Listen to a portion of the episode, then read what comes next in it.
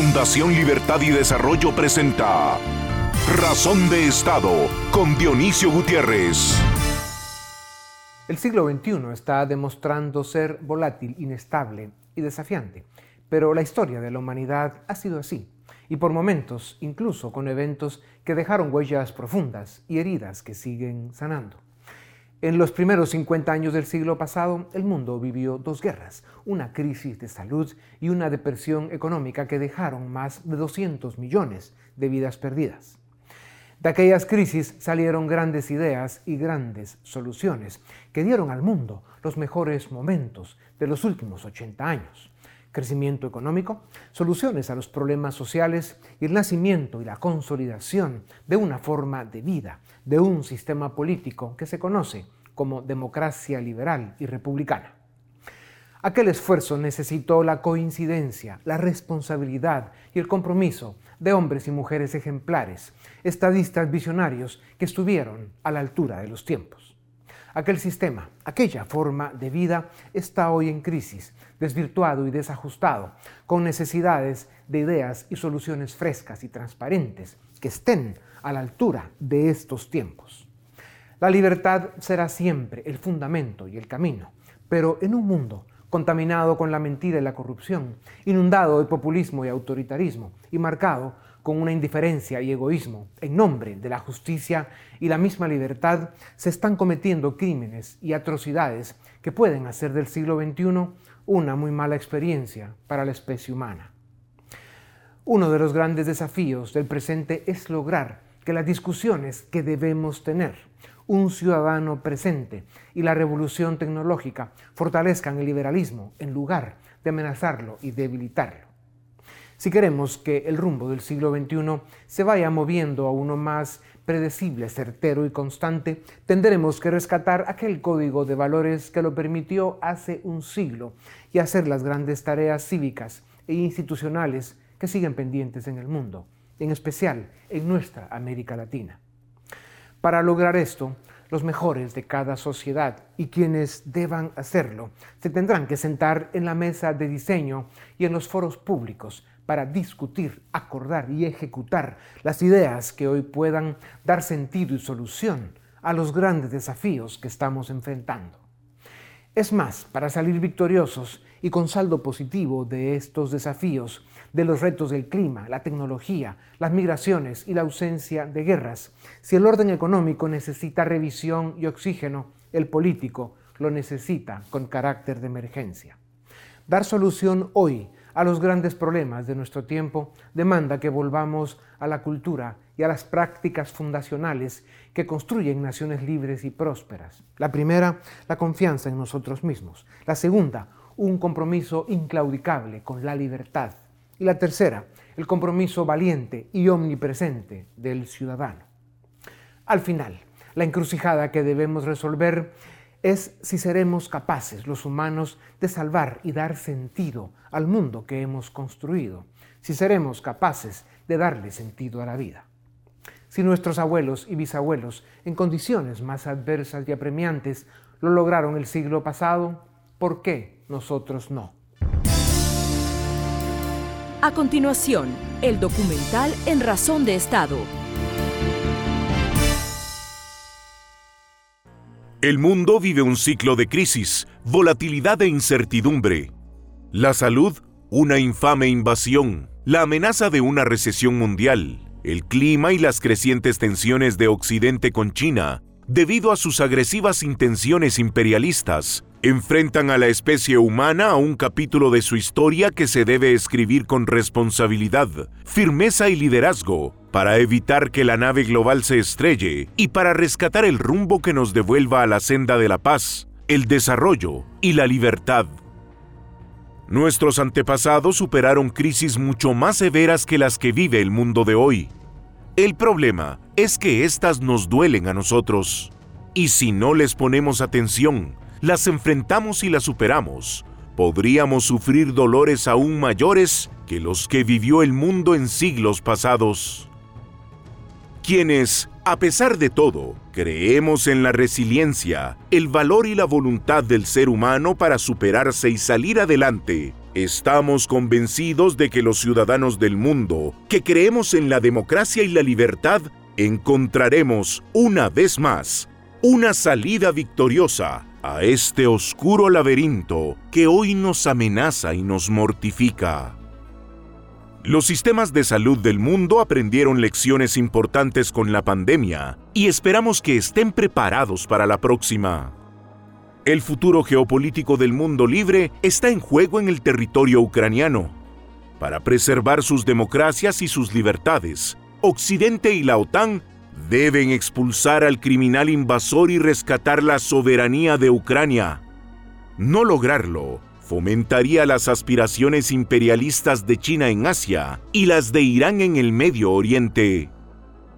Mientras los bancos centrales en cuatro continentes intentan contener la inflación, se esperaría que los gobiernos del mundo regresen a la responsabilidad fiscal, a la contención del gasto y a la prudencia con la deuda pública, al mismo tiempo que se crean condiciones para la inversión y la creación de oportunidades.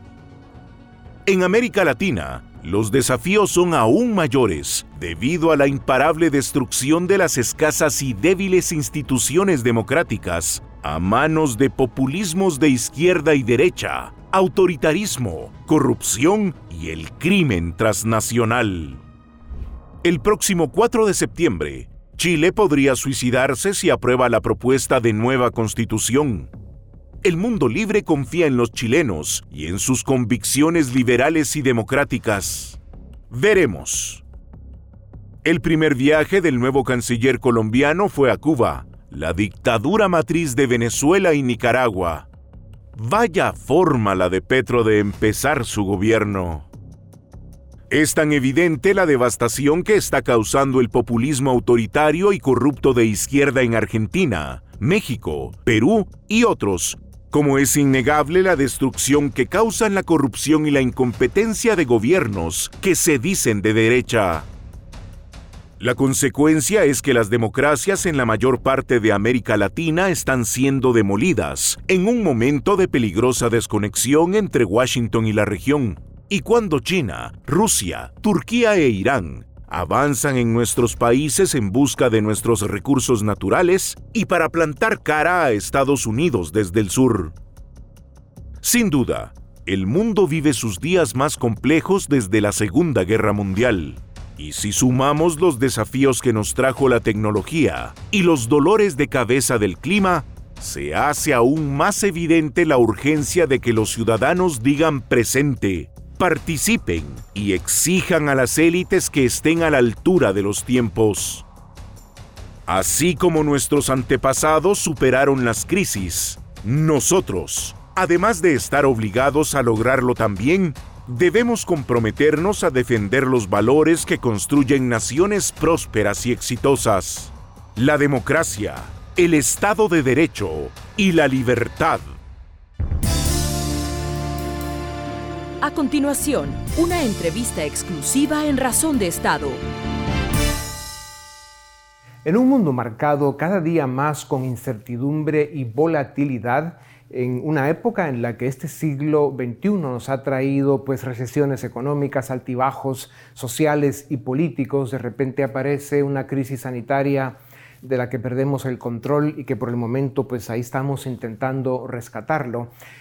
Luego vemos una invasión cobarde y criminal de los rusos, realmente de Putin, a Ucrania.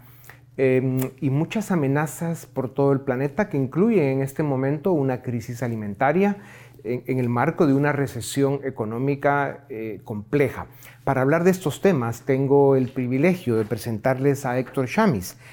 Él es o ha sido profesor en Brown, Cornell y Georgetown, es columnista del diario El País en España, contribuye en medios argentinos, es invitado con frecuencia a CNN, a NTN 24 y otros medios, ha escrito libros, ensayos y artículos para revistas eh, con temas especializados en política y economía. Estuvo en el Centro Woodward Wilson en Washington y en la Central Europea de Budapest pero en especial, Héctor Chamis es un ciudadano latinoamericano comprometido con los valores de la democracia y la libertad en el mundo. Héctor, qué gusto tenerte nuevamente en Razón de Estado. Eh, un gusto para mí, Dionisio. Gracias, Héctor. Em, Empecemos hablando un poco de, lo que más aflige a los seres humanos en este momento. Un proceso inflacionario del que se dicen muchas cosas, pero que además da la impresión que nadie lo tiene claro. Eh, se habla de una posible estanflación, incluso recesión con inflación. Se habla de una posible crisis alimentaria por toda la complejidad de la cadena de suministros.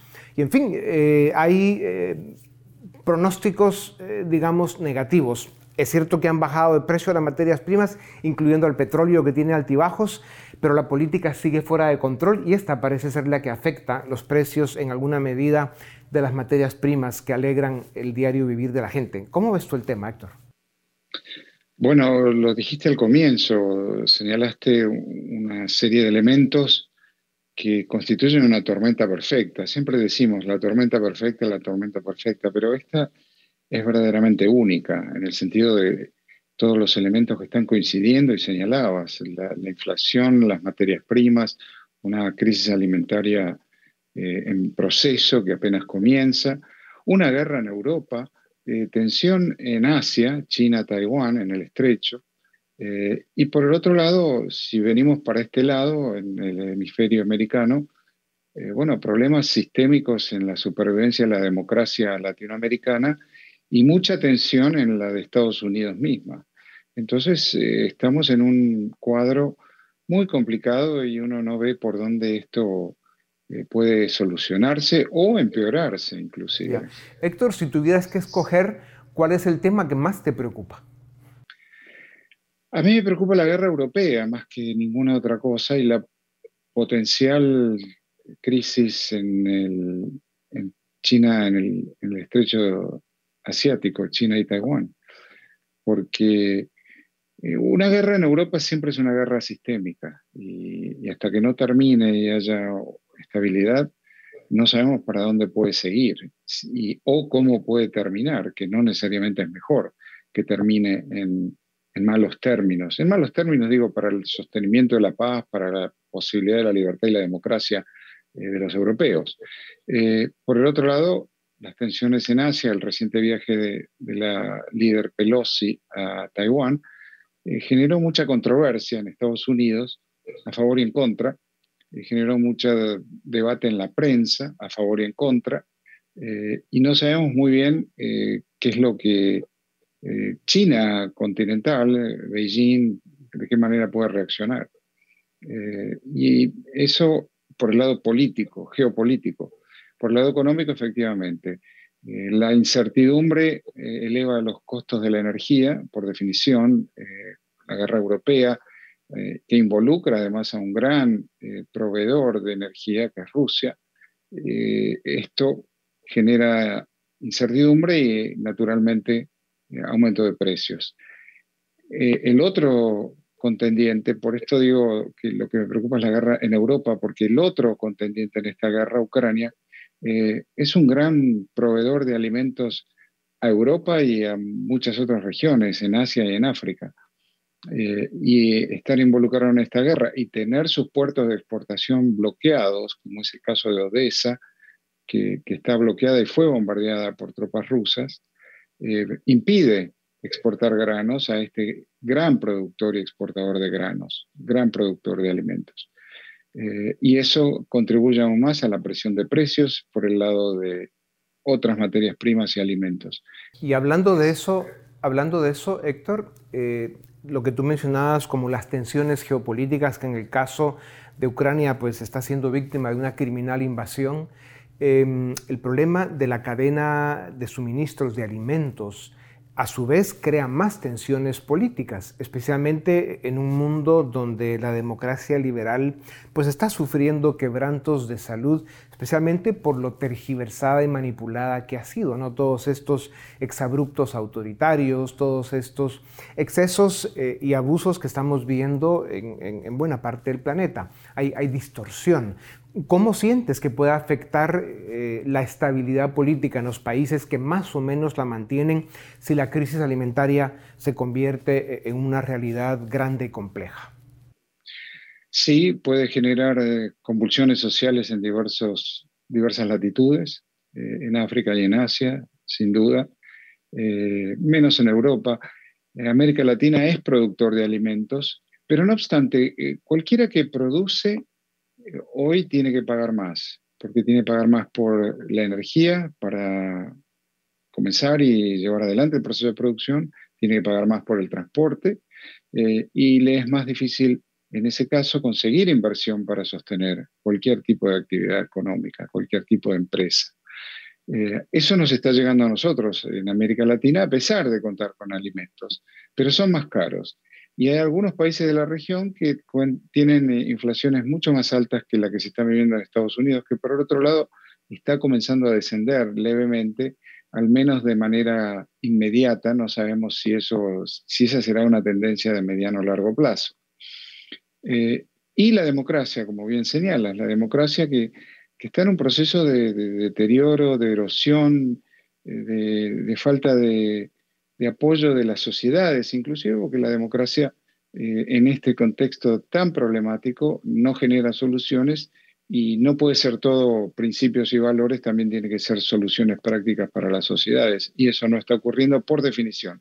Pero además, fíjate una cosa, no solo el deterioro de la democracia, de la legitimidad que puede tener, la imagen de la democracia, la falta de apoyo social, es que hay una tendencia a la perpetuación de individuos. Eh, sí, el presidente de China está haciendo una reforma institucional eh, jamás vista, que le implicaría, que le permitiría postularse a otro periodo y, literalmente perpetuarse en el poder de manera personalista, que no ha sido el caso en China desde la desaparición de Mao Zedong.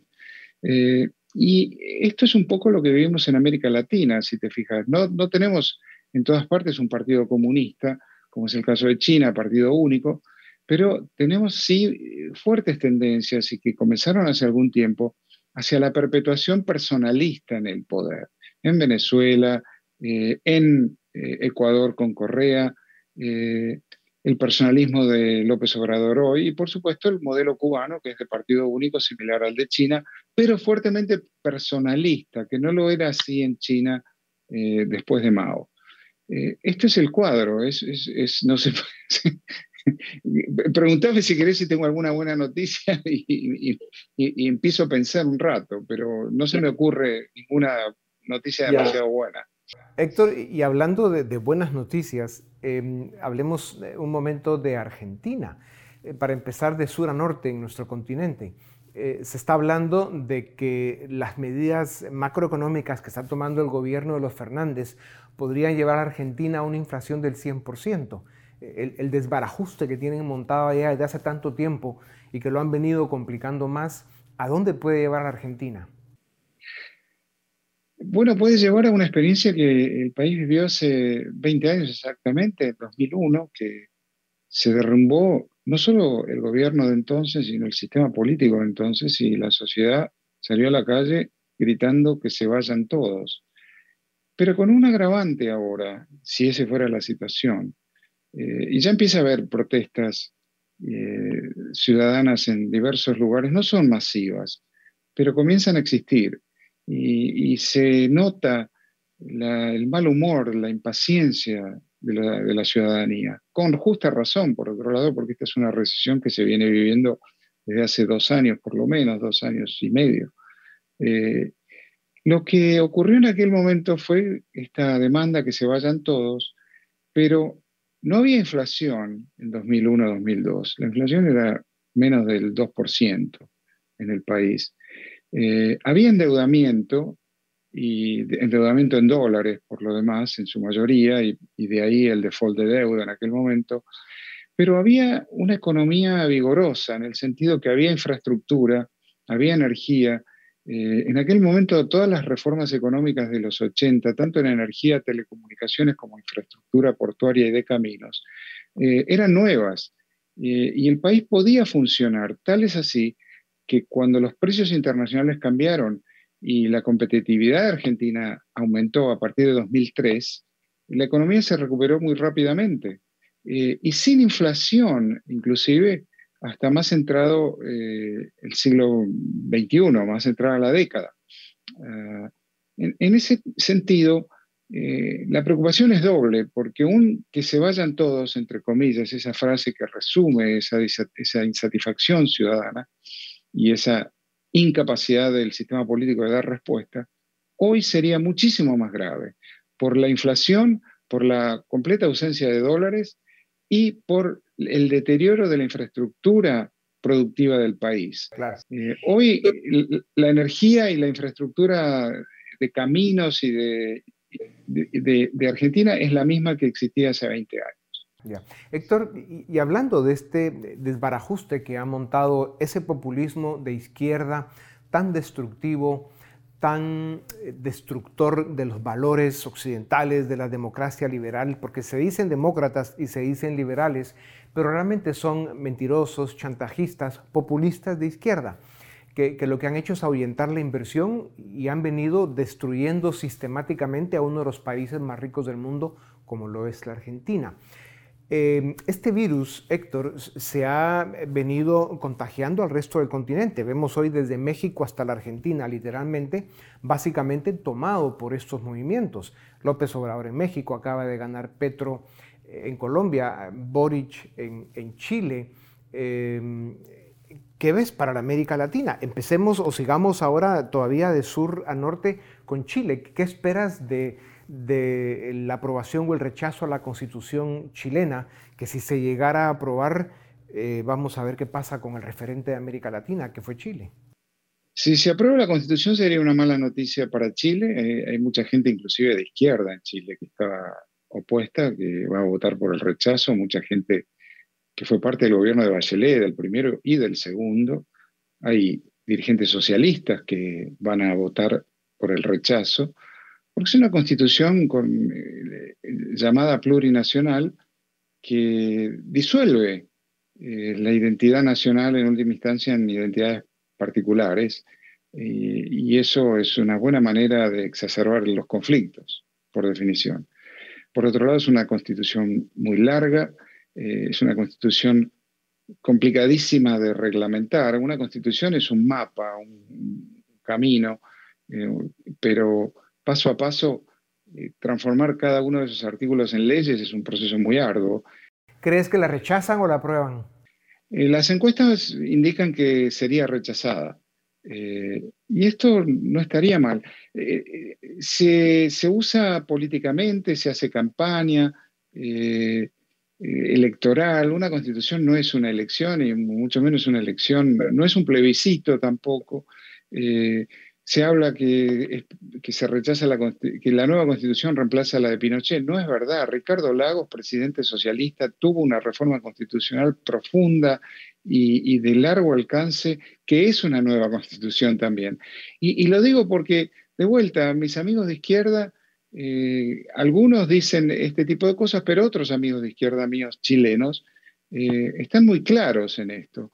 Y, en ese sentido, eh, me quedo con aquellos que desde centro, de izquierda o de derecha expresen sensatez. Que eso es lo que está faltando en, nuestro hemisferio. Sensatez, racionalidad en la política. Y ojalá prevalezca en Chile. ¿Qué esperas de Petro en Colombia? ¿A dónde va ese gobierno?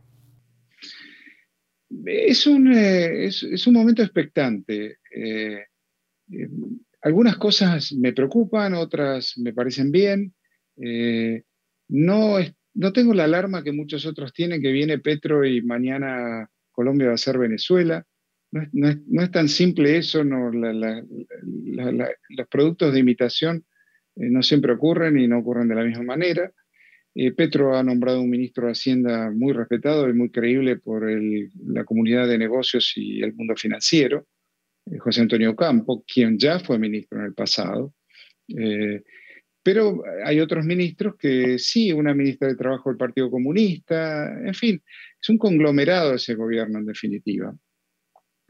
Eh, a Petro se lo ve sensato en muchas cosas. Eh, eh, ayer, frente a lo que dijo Maduro, que va a haber un restablecimiento de relaciones militares, Petro dijo, bueno, veremos eso. en principio es importante restablecer relaciones culturales, relaciones sociales, es importante para ambos países que haya un restablecimiento de relaciones por temas consulares, con la cantidad de, eh, venezolanos que residen en Colombia y la cantidad de colombianos que también todavía hoy residen en Venezuela. Eh, eh, estoy, estoy viendo, me reservo juicio definitivo, me preocupa transformar a la policía en un arma, en un cuerpo civil, siendo que la policía de Colombia, como dije el otro día, no es que la policía de Colombia se dedica a perseguir ladrones de gallinas, sino que se dedica a perseguir organizaciones criminales transnacionales, el narcotráfico. Entonces, eh, cambiarle las instrucciones en este momento puede no ser eh, la mejor idea, eso es lo que me preocupa, por ejemplo. Al final, lo importante eh, es que la norma democrática se respete, ¿no? puede un gobierno ser muy malo y cometer muchos errores, como podría ser este, que además es una ensalada extraña de ideas y de políticas públicas, pero que dentro de cuatro años, si pierde la elección, que se vayan, ¿no? Y que el pueblo pues aprenda a votar mejor. Y ese es el gran desafío que tiene América Latina, ¿no? El, ir renovando eh, malos gobiernos y malos políticos. Claro, el problema es que son demasiados. ¿A qué horas los sacas a todos? Y, que empiecen a llegar eh, pues, mejores eh, tecnócratas, estadistas, mejores políticos a controlar los gobiernos de América Latina. Héctor, siguiendo en América Latina y para el norte, eh, ya vimos pues, Argentina, Chile, Colombia, que son países referentes en nuestro subcontinente. Eh, luego tienes el, fenómeno de, Cuba, Venezuela y Nicaragua, ¿no? que siguen siendo tres dictaduras eh, identificadas por el mundo entero y que siguen sometiendo y haciéndole un daño espectacular a sus pueblos. ¿Dónde termina esto en este mundo tan complejo donde la desinformación es total y la mentira reina? Sí, eh, y es un, hilo que en definitiva origina, eh, el hilo está atado en La Habana. Eso es, eh, tanto el, hilo del desastre nicaragüense o del desastre venezolano termina atado en La Habana. dictaduras que someten a sus pueblos y les causan daño y generan tremenda inestabilidad en el resto de la región. Dionisio, el caso de Nicaragua, vos como centroamericano, lo sabe, genera incertidumbre e inestabilidad en todo, el istmo centroamericano, para todos los países, que además eh, la proximidad es muy estrecha. Lo mismo Venezuela, eh, y además que empobrece, además que enferma, además que eh, hace desaparecer oportunidades laborales, exacerba las migraciones, los venezolanos eh, está muy documentado hoy que los venezolanos están ya yendo a Estados Unidos a pie y cruzan el Darién en Panamá, eh, donde ocurren todo tipo de horrores desde el punto de vista humano. Eh, y esto es, causado por estas dictaduras en buena medida. por el otro lado, bueno, mientras, mientras la dictadura cubana siga firme y siga manteniéndose en el poder, 63 años más tarde, eh, va a seguir causando estos problemas para cualquier intento de, gobernabilidad democrática en la región. Héctor, regresando a la complejidad geopolítica que está viviendo el mundo con la desconexión que hay entre Washington y América Latina, y aparentemente cada vez mayor, eh, sí es una realidad que China y algunos de sus instrumentos, la Rusia misma, eh, Irán, Turquía, eh, tienen cada vez más influencia en América Latina, eh, les interesan nuestros recursos y eh, construir una base más potente en el sur de Estados Unidos para ir acorralando a lo que es hoy la primera potencia. Esta es una estrategia de más largo plazo de los chinos. En los dos minutos o tres que nos quedan, Héctor, ¿cómo ves este tablero de ajedrez? en los próximos años, sobre todo si Washington no reacciona, diseña y ejecuta una estrategia un poco pues, más inteligente. Estoy de acuerdo con lo que decís y, si Washington no reacciona es complicado. Eh, es muy complicado para América Latina. No hay problema en comerciar con China, no hay problema en venderles nuestras materias primas, eh, importar sus manufacturas a buen precio, eh, pero hay que tener cuidado con maneras de hacer negocio de los chinos como ser endeudarse con China, eh, como ser eh, darles concesiones para obras de infraestructura, eh, porque China no se va. y no solo no se va una gran potencia, sino que no se va una gran potencia que es un sistema totalitario de partido único. Y esto es en, este mundo de, de potencias hegemónicas o de superpotencias, bueno, la única que se va, la única que permite libertad, que permite voto, que permite libertad de prensa, eh, en definitiva, es Estados Unidos. Por eso siempre es mejor eh, hacer negocios con Estados Unidos, en inversión, en comercio, en infraestructura, en lo que sea. Y esto es, como decís, serio, eh, importante, peligroso. No, no imagino una América Latina eh, así como desde ciertos sectores políticos se habla de América Latina bajo el imperialismo yanqui, eh, bueno, ¿cómo sería América Latina bajo el imperialismo sino, bajo el imperialismo chino de Beijing? Eh, por cierto que mucho peor, mucho, mucho peor.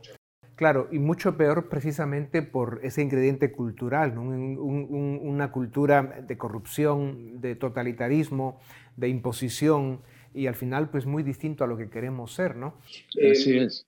E, entonces, e, Héctor, eh, eh, terminando con la política en Estados Unidos, ¿qué ves que sucede en los próximos meses, no solo en noviembre en, las elecciones de medio término, sino en el próximo proceso electoral para la Casa Blanca?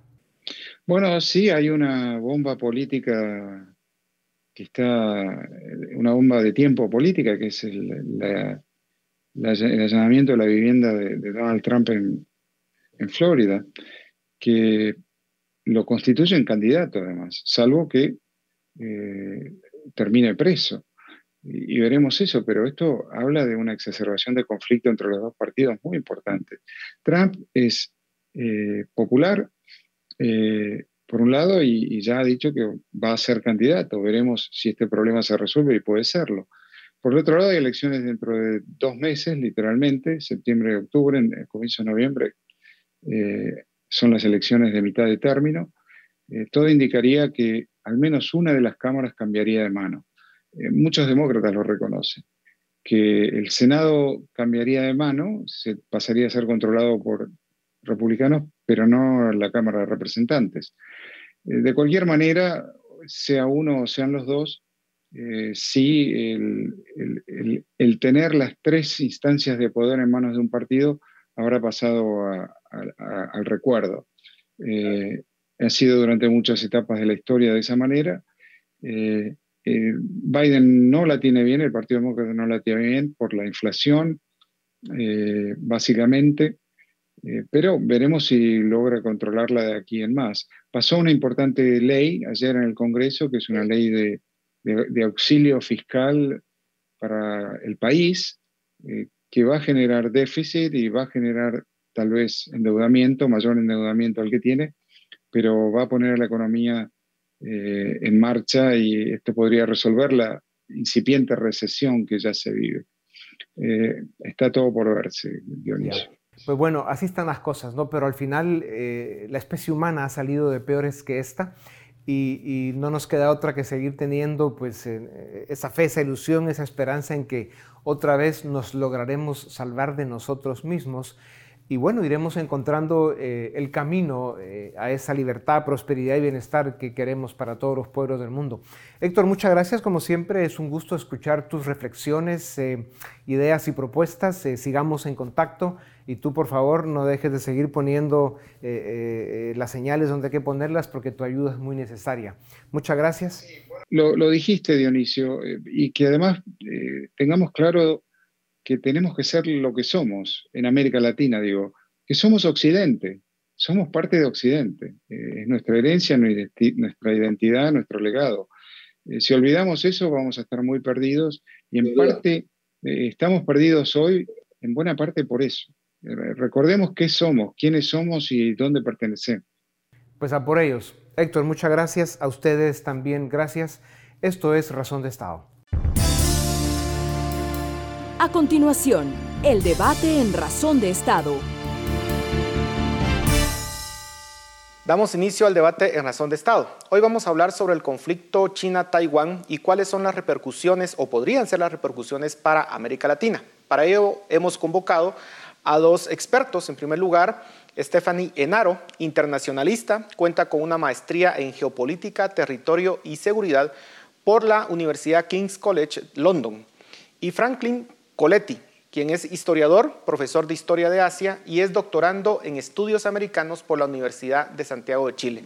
ambos, gracias por estar en Razón de Estado. Stephanie, quisiera iniciar contigo. Em, ¿Qué pudo motivar a Nancy Pelosi, la tercera mayor autoridad de Estados Unidos, a tomar la decisión de visitar Taiwán? ¿Hay una razón estratégica para Estados Unidos detrás de esta polémica decisión o cómo entenderlo? Bueno, antes que nada, muchas gracias, Paul, por la invitación. Creo que hay muchas maneras de leer lo que ocurrió en Taiwán con la visita de Nancy Pelosi. Primero que nada, tenemos que tener en mente que hay una guerra en Ucrania en la que se está reconfigurando el sistema internacional. Y aunque se está hablando de Rusia contra Occidente liderando por Estados Unidos, obviamente este conflicto que está en el corazón de Europa trae un trasfondo de Estados Unidos contra China, sobre todo si tomas en cuenta que en el 2028 es bastante probable que la economía de China ya sea mucho más grande que la de Estados Unidos. Ahora, en el tema de Taiwán, muchos han comparado lo que está ocurriendo con eh, Ucrania, con Taiwán y China. Siempre se molesta mucho con el tema y dice que esto sería diferente porque aquí se habla de un mismo país. Ahora, la visita de Nancy Pelosi tiene que ver pues también con una política eh, electoral. No estamos ya muy cerca de las elecciones de medio término de Estados Unidos. Y según la última encuesta de Gallup, 54% de los estadounidenses ven a China como la principal amenaza y fue claro un mensaje para decirle a China ni se te ocurra hacer lo mismo que hizo Rusia con Ucrania. Y mientras que del lado de China también tuvo un mensaje electoral, bueno, dentro de lo que cabe, porque en este otoño Xi Jinping, en la vigésima cumbre del Partido Comunista de China, va a ser de alguna manera eh, reivindicado en su cargo y obviamente la reacción de China también fue un manotazo de poder para decir que China va a intentar reunificarse. Y profundizando eh, en esos motivos, eh, Franklin, Nancy Pelosi visitó Taiwán al parecer en contra de la voluntad de la Casa Blanca y dijo, nosotros respetamos la decisión de eh, la congresista porque cada poder es independiente, pero detrás de esta decisión hay una lucha de poder por parte de Pelosi desafiando al presidente de Estados Unidos o esta visita es resultado de una nueva política exterior de parte de Estados Unidos. Sí, bueno, eh, en primer lugar, hay que entender que dentro del sistema de poder norteamericano, los poderes son independientes. Eh, Nancy Pelosi es eh, la presidenta del Congreso y además de esto, es la tercera persona dentro de la línea de mando eh, en, el, poder de Estados Unidos, lo que hace que sea bastante difícil que haya sido una decisión inconsulta o que haya sido una decisión independiente es, muy probable que eh, sea parte de una diplomacia informal en la cual en este momento, como es muy bien lo explicó Stephanie, Estados Unidos necesita, eh, sobre todo en el área del Pacífico, demostrar que es un aliado y es un socio confiable. Allí, eh, en este momento, existen países muy nerviosos por lo que, por lo que está sucediendo, países muy nerviosos también por las recientes decisiones políticas eh, en política exterior norteamericana y esto es un espaldarazo y es una, una respuesta como para decirles, miren, estamos acá y no vamos a abandonar a nuestros aliados en ningún momento. Ahora, Stephanie, ¿cómo evaluar la respuesta de China ante la visita de Nancy Pelosi? Considerando que no es la primera vez que una alta autoridad de Estados Unidos visita Taiwán. La última vez fue aproximadamente hace 25 años.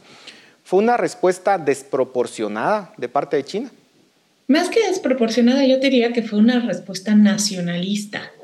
Estamos en un contexto global en donde nuevamente la guerra en Ucrania ha realzado los nacionalismos. Esta respuesta fue nacionalista, pero también fue como un mensaje de poder Creo que después de la elección de Joe Biden, el reset que vino fue del lado de los chinos, no del lado de Estados Unidos, diciendo, pues no somos menos que ustedes, somos una potencia igual que ustedes y China mira la relación ahora con Estados Unidos de igual a igual. Y ese manotazo fue para decirle a Estados Unidos que no se meta en los asuntos que ellos consideran como domésticos. Ahora, el tema de Taiwán es particular, porque más allá de los términos morales o emocionales en que se pueda tratar el tema de una democracia contra una dictadura, La posición de esa isla es geopolíticamente estratégica porque es el portaaviones más grande del mundo que permite a una potencia extranjera como Estados Unidos radiar su poder en el litoral de China. Y por supuesto, si China lo recupera, ya se consolidaría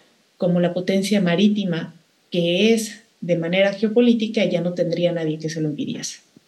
Y en ese sentido, Franklin, la reciente actuación de China en Hong Kong, en donde ha tomado control total de ese territorio y está ejerciendo una represión brutal, hace temer que el próximo paso sea la invasión de Taiwán. Algunos analistas dan por sentado que la invasión a Taiwán ocurrirá. La cuestión no es si sucederá, sino cuándo. ¿Qué tan probable es que esto suceda en el corto plazo? ¿La actuación de Estados Unidos está acelerando dicha invasión? Mira, yo personalmente creo que eh, efectivamente la pregunta es cuándo, cuándo sucederá o más cuándo lo intentarán. Hay que recordar que Taiwán no solo es la isla principal, sino que también eh, domina ciertas islas, muchas de ellas muy cerca de China continental, las cuales han sido o, se ha intentado eh, retomar y el ejército chino ha fracasado en ese intento. Por otro lado, el costo para China eh, eh, sería un costo muy alto. Taiwán es un país que se, eh, se, ha preparado durante todo este tiempo para este momento.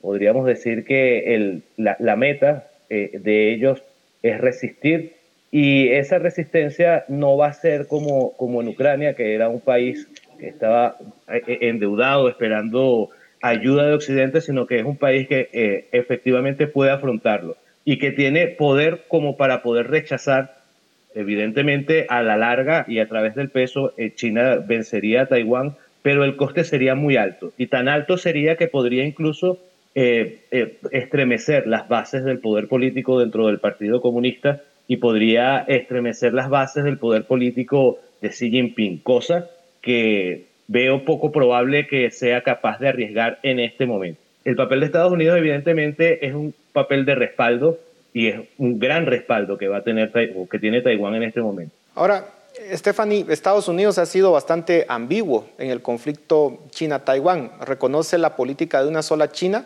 pero desaprueba cualquier intento de ese país por invadir Taiwán. Eso ha evitado generar un conflicto mayor en la región asiática. ¿Qué se puede proyectar si Estados Unidos cambia esa ambigüedad y comienza a apoyar más decididamente a Taiwán?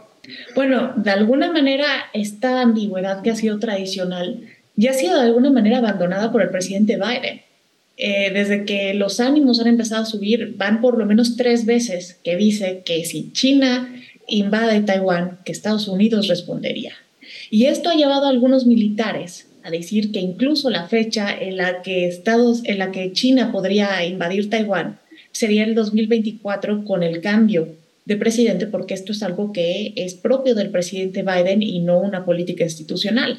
Ahora, también otra fecha que tenemos que tener muy presente es el 2027, que es el centenario del Ejército de Liberación de China que juró destruir a Chiang Kai-shek y obviamente esta fecha cargado de simbolismo, de nacionalismo, también puede ser utilizada para que dentro de los planes de la China continental se cumpla esta reunificación.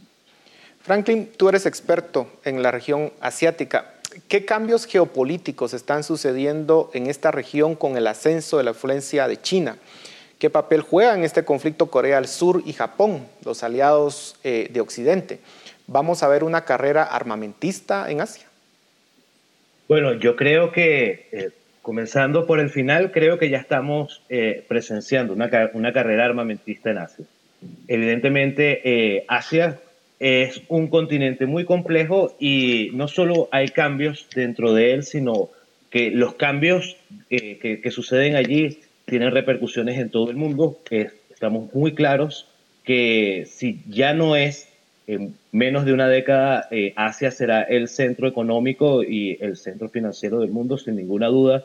Eh, la riqueza del mundo se va a mudar para Asia y, y eso hace que sus eh, sus epicentros, específica, y, especialmente China, que es la principal eh, economía de Asia, eh, bueno, tenga un peso determinante. Sin embargo, hay que entender algo.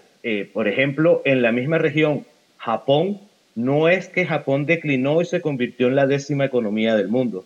Japón declinó a favor de China o China superó a Japón, pero Japón sigue siendo la tercera economía del mundo. Igualmente, militarmente, sigue siendo la segunda flota más poderosa de Asia, que lo único que tiene de autodefensa es su nombre, porque es una, una flota con, un poder espectacular. Y el mismo tema de Corea del Sur, económicamente, es un país muy importante para la zona y es un país cuyo ejército también está muy preparado desde hace mucho tiempo para, para una intervención. No solo esos dos países, igualmente, por ejemplo, Vietnam ve con mucha preocupación el, crecimiento de China y cosas que eh, tal vez hace 15 años nos parecían imposibles que están sucediendo en este momento como gestos de acercamiento militar entre Estados Unidos y Vietnam, todo con miras a, a esa preocupación que existe en la región con respecto al crecimiento chino. Stephanie, es claro que China es una potencia en ascenso, ya Franklin nos daba algunos datos al respecto, y es claro que Occidente parece estar perdiendo influencia en el mundo. El equilibrio de poder que existió en las últimas décadas pues ha llegado a su fin. ¿Cómo terminará esta lucha entre una potencia naciente como China y la potencia actual que es Estados Unidos? ¿Vamos a un nuevo conflicto global? ¿Así se van a definir las reglas de este nuevo orden mundial? La mejor manera de entender lo que está pasando es a través de la trampa de Tucídides. Tucídides habla de que fue el ascenso eh, de Esparta lo que generó un conflicto con Atenas que terminó en una guerra. Y esto lo hemos visto en la historia mundial en los últimos 500 años, 17 veces de los cuales 13 han terminado en una guerra. Ahora, la guerra también ha tenido muchas evoluciones. Tal vez no acabemos en una guerra militar, per se, pero sí podemos acabar en una guerra económica o en una guerra tecnológica, que de alguna manera sería como la evolución de la Guerra Fría, que ya empezó con el tema de Huawei, porque la evolución es poder y no hay nada más poderoso en este momento que la inteligencia artificial, porque nuestros datos, nuestra huella digital, se convierte en información que predice el comportamiento humano. Entonces, la tecnología va a ser lo que va a definir este nuevo eh, siglo del amanecer chino, en donde básicamente otras potencias como Japón o como también Polonia también podrían adquirir eh, posiciones importantes. Franklin, ¿coincides con esa proyección que nos hace Stephanie? ¿Y qué pasaría si China lanzara finalmente la invasión a Taiwán en los siguientes dos años, como ya algunos de, ustedes dos ha, comentado? ¿Cuál sería la respuesta de Occidente, sobre todo si la guerra en Ucrania se extiende por mucho tiempo? Muy bien, eh, inicialmente coincido totalmente con Stephanie. Es muy probable que haya un enfrentamiento que no necesariamente tiene que ser un enfrentamiento bélico, sino un enfrentamiento económico en el que pienso que en este momento China aún no está madura como para afrontar una guerra global contra, contra una coalición, siendo China el centro eh, el centro más destacado de un posible grupo de, aliados. Mientras que Estados Unidos teniendo los, aliados que ya que, están allí y que son comprobados, eh, probablemente podrían salir muy airosos siendo una confrontación desde este momento. Por eso es muy probable que sea en las próximas décadas y no en este momento. Por otro lado, también pongo muy en duda que China tenga en este momento la capacidad militar para invadir eh, o para tomar efectivamente Taiwán, sobre todo por el coste, que no creo que sean capaces o, que vayan a asumir el coste político y el coste militar que puede ser. Además, eh, existiendo la gran posibilidad de que Taiwán sea capaz de repeler un primer ataque y que ese, eh, eso, como dije anteriormente, va a estremecer directamente el poder del Partido Comunista Chino. Y finalmente la acción de Occidente, eh, no creo que eh, si, sea, si es en, este, eh, en el corto plazo, ver a un actor más allá de Estados Unidos participando en un teatro de operaciones en Asia. Perdón, allí sí habría un, un tercer actor que sería el Reino Unido, que entendemos que el Reino Unido en este momento está fabricando o tiene eh, portaaviones de, nueva tecnología y evidentemente no son para teatros de operaciones europeos, sino para otro tipo de, teatro de operaciones en el que el Pacífico se presta muy bien para él. Stephanie, ya tú nos hacías un análisis de la relación entre la guerra en Ucrania y lo que pueda suceder con China y Taiwán. Pero, ¿de qué forma algunos escenarios que se puedan dar en Ucrania podrían afectar lo que va a suceder finalmente en China y Taiwán? ¿Qué sucede si eh, Putin se sale con las suyas en los próximos meses y logra finalmente tomar control de Ucrania? ¿O qué sucede en el caso de que pues, vayamos a una guerra de más largo alcance, de más largo plazo y pasen muchos años eh, eh, en ese conflicto? ¿Cómo eso finalmente afectará el conflicto China-Taiwán? Mira, la guerra en Ucrania está reconfigurando el sistema internacional y manda muchos mensajes, sobre todo el de la integridad territorial. Hoy podemos ver que la integridad territorial ya no está garantizada porque a Rusia le ha salido muy barato quedarse con pedazos de Ucrania. Ahora, esto ha mandado mensajes principalmente para China y Taiwán, pero también para Norcorea. Es imposible no notar que cuando empezaron las tensiones en Ucrania, Norcorea empezó con sus pruebas de misiles, probablemente planeando hacer lo mismo con Corea del Sur para lograr esa unificación eh, norcoreana. Ahora, el mensaje que esto está mandando obviamente es un mundo polarizado y eso lo vemos desde lo micro a lo macro y tal vez pueda acabar en una división financiera en donde un lado va a ser liderado por el dólar estadounidense y otro lado va a ser liderado por el yuan, porque creo que nada mejor para China que haber eh, orillado a Rusia, que es su vecino, a su esfera de influencia. Prácticamente esta guerra arroja a Rusia a los brazos de China y les conviene muchísimo por el tema del petróleo, pero también por el tema del agua. Para el 2025 China no va a poder surtir el 25% de sus necesidades y Rusia tiene grandes mandos acuíferos. Entonces, evidentemente, manda mensajes y reconfigura el mundo tal y como lo conocemos. Franklin, nos, nos quedan solamente 60 segundos y quisiera aprovecharlos para que nos comentes cuáles son los efectos para América Latina de todo esto que hemos estado hablando, de lo que está sucediendo en Ucrania, pero de este nuevo conflicto China-Taiwán. ¿Qué efectos ves en los próximos meses?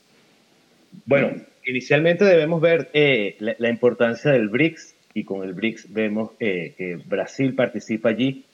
Brasil, eh, al menos para Sudamérica, es la principal fuerza económica y, es el gigante de Sudamérica y junto a México serían los gigantes de Latinoamérica.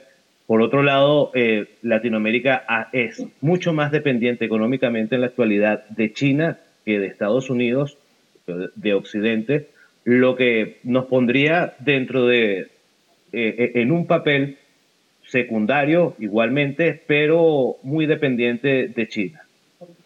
Bueno, les agradezco muchísimo a ambos por su análisis y seguramente los vamos a estar convocando nuevamente para darle continuidad a este tema. Así que muchísimas gracias y a ustedes en casa, muchas gracias por su atención. Nos vemos la próxima semana. Razón de Estado con Dionisio Gutiérrez es una producción de Fundación Libertad y Desarrollo.